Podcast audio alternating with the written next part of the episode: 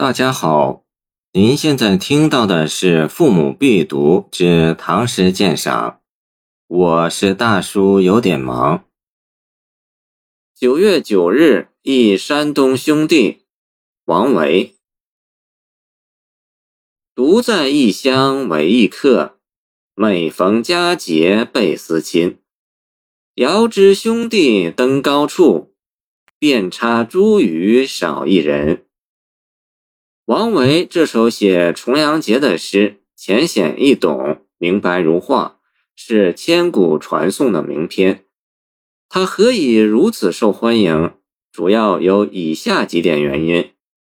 首先，这首诗有着浓厚的手足之情，最易激起家人心中的波澜，因此就有最广泛的读者基础。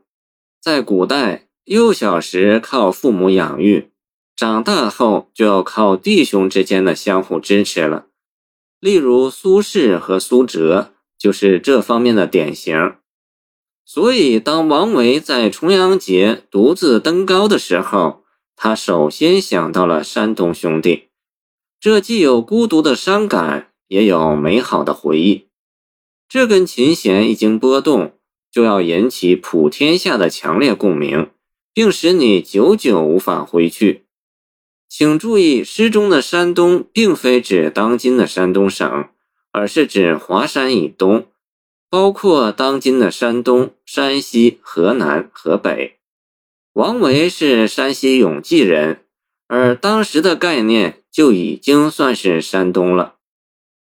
其次，这首诗技巧很高。这首诗本来是表现自己思念兄弟，却倒过来写。偏说兄弟思念自己啊！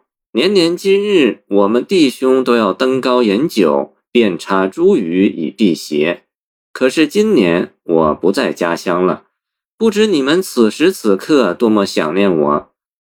把两层意思合在一起写，不但具有言省意丰的简约美，更主要的是刹那间把弟兄之情沟通了，令人有触电之感。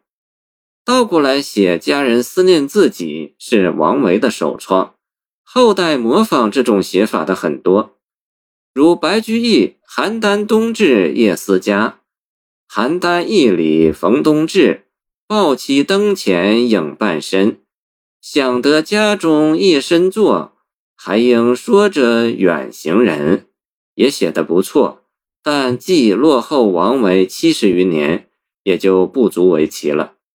因此，这首诗的另一个价值就是首创。再次，这首诗全部使用浅近语，没有任何文字障碍，这就为它的广为传唱提供了良好的言语基础。诗是深奥的好，还是浅显的好？当然是浅显的好。唐诗几乎不用加注，宋诗就要加注了，清诗则必须详注。可是它们的价值却是倒过来数的。这首诗在浅显的唐诗中又算是最浅显的了，简直就是当时的口语。为什么能做到这一步？是因为这首诗直接抒情，不需壮景，用不着点缀什么。抒情诗打动人的要害是真，真就要求朴素。这首诗最能体现朴素美。所以，他能冲破士大夫的界限，受到全社会、全民族的热爱了。谢谢您的收听，欢迎您继续收听我们的后续节目。如果你喜欢我的作品，请关注我吧。